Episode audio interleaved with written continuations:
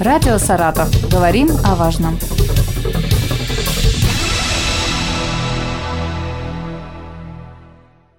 У микрофона Юлия Маслова. Здравствуйте. Сегодня со мной в студии Валентин Викторович Архипов, начальник отдела организации исполнительного производства Главного управления Федеральной службы судебных приставов России по Саратовской области. Здравствуйте. Юлия, здравствуйте, уважаемые слушатели. Здравствуйте.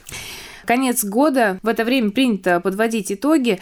Какие предварительные итоги по взысканию алиментов можно подвести за этот год? У нас есть положительные примеры. Алименты всегда были и остаются приоритетным направлением деятельности. Очень важным. И те меры, которые принимались в этом году, они позволили обеспечить взыскание задолженности по алиментам на сумму чуть более 880 миллионов рублей. Это на 320 миллионов больше, чем в логичном периоде прошлого года. Цифры говорят сами за себя. Не останавливаемся на достигнутом. Эти результаты, я думаю, чуть позже я скажу о них, были достигнуты за счет применения широкого спектра мер, которые предоставлены судебному приставу, исполнителю, Стоит отметить, что именно по исполнению такой категории производства, как алименты, у судебного пристава и исполнителя есть чуть больше законодательно предоставлено мер для того, чтобы воздействовать на должника. Это ограничение в специальном праве на управление транспортным средством, лодками, что актуально для нас, да, для Саратовской области. У нас есть Волга и много еще другого.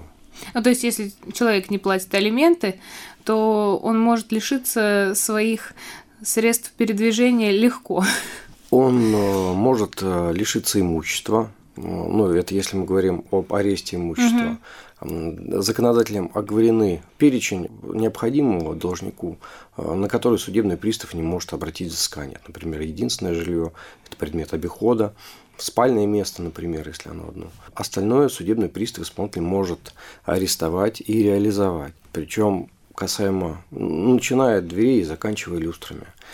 Здесь очень важно отметить, что многие воспринимают в этой ситуации, что ну как это так, ну как это дверь, ну как люстра, ну что ж, последнее забрать. Судебные приставы исполнителя не забирают, они возвращают долги. И сейчас мы вообще говорим о детях. Потому что если дело дошло до ареста, значит образовалась задолженность. Законодатель разрешает накладывать арест на имущество только при наличии задолженности свыше 3000 рублей. Ну, соответственно, она образовалась, судебный пристав, исполнитель должен восстановить э, нарушенные права ребенка. А какая динамика по сравнению с прошлым годом? Аресты. Есть также положительная динамика. Произведено их 1233.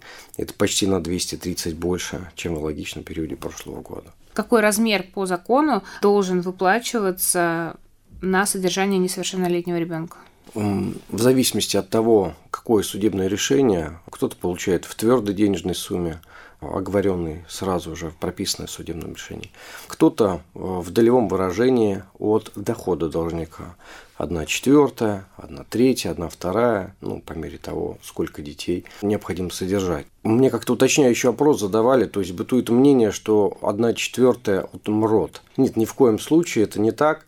А одна четвертая если мы говорим о долевом выражении, это от дохода должника, всех известных видов дохода, в том числе, например, и, например, если кто-то является держателем акций или облигаций, получает некие дивиденды и купоны, то Тоже. да, это также является его доходом, и он обязан выплачивать по ним алименты. А если должник не работает, не трудоустроен, соответственно, здесь расчет производится от средней российской заработной платы. Если говорить 1 четвертая, это порядка 17 тысяч рублей. Были такие примеры, что родители могли устроиться на работу, где, допустим, заработная плата а, ниже минималки. Получается то, что ребенку там выплачивается очень маленькая сумма, но помимо этого родитель еще работает э, где-то, скажем так, за неофициальную заработную плату. Как-то вот этот момент вычисляется? Конечно, ну, э, ниже, если ниже минимального размера оплаты труда, такие случаи, если и были, то единичные, это уж совсем хитрые должники. Они, наверное, не представляют, что есть еще другие ведомства, которые э, Следят. контролируют да, теневую занятость. Ничего положительного у должника в данном случае ну, не возникает. Э, это легко вскрывается, соответствие, указанная информация также направляется в соответствующие ведомства компетентные для проверки работодателя. Последний, если не хочет проблем из-за ситуации по одному работнику, который не хочет платить алименты, как бы примет меры для того, чтобы либо этого человека не было, если он создает такие сложности, либо он э, увеличит ему заработную плату. Как э, эта процедура вообще происходит? Это только по суду можно или, в принципе, э, в добровольной форме тоже? Алименты могут выплачиваться и без судебного решения. Все мы понимаем, что это святая обязанность содержать своего ребенка. Никаких решений, когда у людей есть это понимание, в нем нет необходимости. Но там, где этого понимания нет, либо люди определяются, что ну, есть, должен быть определенный размер, должен быть документ, подтверждающий, что вот такое-то обязательство в таком-то размере существует, его необходимо исполнять. Судебный приказ можно направить и исполнительный лист коим является исполнительный документы, выдаваемые судами, по месту работы должника, предъявить к его счету. Поэтому некоторые прибегают, ну, как бы, к услугам суда, если так можно выразиться. В том числе они могут и оформить нотариальное соглашение об уплате алиментов, которое тоже без суда, они оговаривают некий размер. Некоторые, кстати, пытаются такими ситуациями избежать ответственности по другим листам, потому что алименты – это одно из первых очередей исполнения, приоритетнее других. То есть пока, если есть задолженность по алиментам, кредит человек может как бы, ну, не будут эти деньги, которые взысканы туда. И некоторые делают ну, нотариальное соглашение специально. Но в данном случае взыскатель тоже не дремлет, обжалует его, и суд уже в судебном порядке определяет размер, который должен удерживаться. Есть практика, что жены подают на мужей угу. а, на алименты. Как часто такое бывает? Если говорить о том, сколько мужчин, сколько женщин, у нас в остатке а, порядка 13 тысяч исполнительных производств. Из них две с половиной тысячи – это женщины. Конечно, в большей степени мы видим, да, невооруженным глазом, что больше мужчин, но женщин тоже есть. Мужчины подают на жен? Это может быть мужчина, ну, как правило, это кто-то один из родителей супруга, которого, может быть, не стало. Это органы опеки, ну, допустим, по тем детям, которые в спецучреждениях содержатся. То есть не сказать, что это именно супруги в отношении супруга. А где можно проверить, есть ли задолженность по алиментам? Официальный сайт в САИС по России, по Саратовской области. Очень легко, как только вы в поисковике вводите, он предлагает вам э, официальный сайт. Заходя на него, сразу предлагается проверить наличие задолженности. Там есть сервис банк данных исполнительных производств. Достаточно ввести фамилию, имя, отчество и дату рождения. Можно проверить абсолютно любого человека. К этому сайту прибегают работодатели, при приеме на работу, в том числе банковские сотрудники, которые выдают человеку кредит, э, проверяя его платежеспособность. Здесь стоит отметить, что в перспективе сейчас э, рассматривается законопроект о реестре злостных э, неплательщиков именно по алиментам. То есть у нас есть банк данных, а будет отдельный реестр по лицам, которые не только имеют задолженность по алиментам, они привлекались к административной ответственности и к уголовной ответственности. Эта информация будет полезна для тех, кто ну, захочет контактировать с этими людьми. Какая работа проводится с должником, который не работает и, соответственно, не платит деньги? Я понял. Когда должник не трудоустроен, а, во-первых, судебный пристав вручает требования да, для того, чтобы он принял меры к исполнению, потому что ну, может не работать одну четвертую уже от среднероссийского, среднероссийского размера заработной платы он обязан гасить. Если он этого не будет делать в течение двух месяцев, это основание для привлечения его, первое, к административной ответственности. Естественно, в отсутствии уважительных причин с его стороны. Следующая стадия – это уже, если должник и после штрафа никаких мер не принял, то его уже привлекают к уголовной ответственности по 157 статье Уголовного кодекса. Были примеры заключения людей под стражу.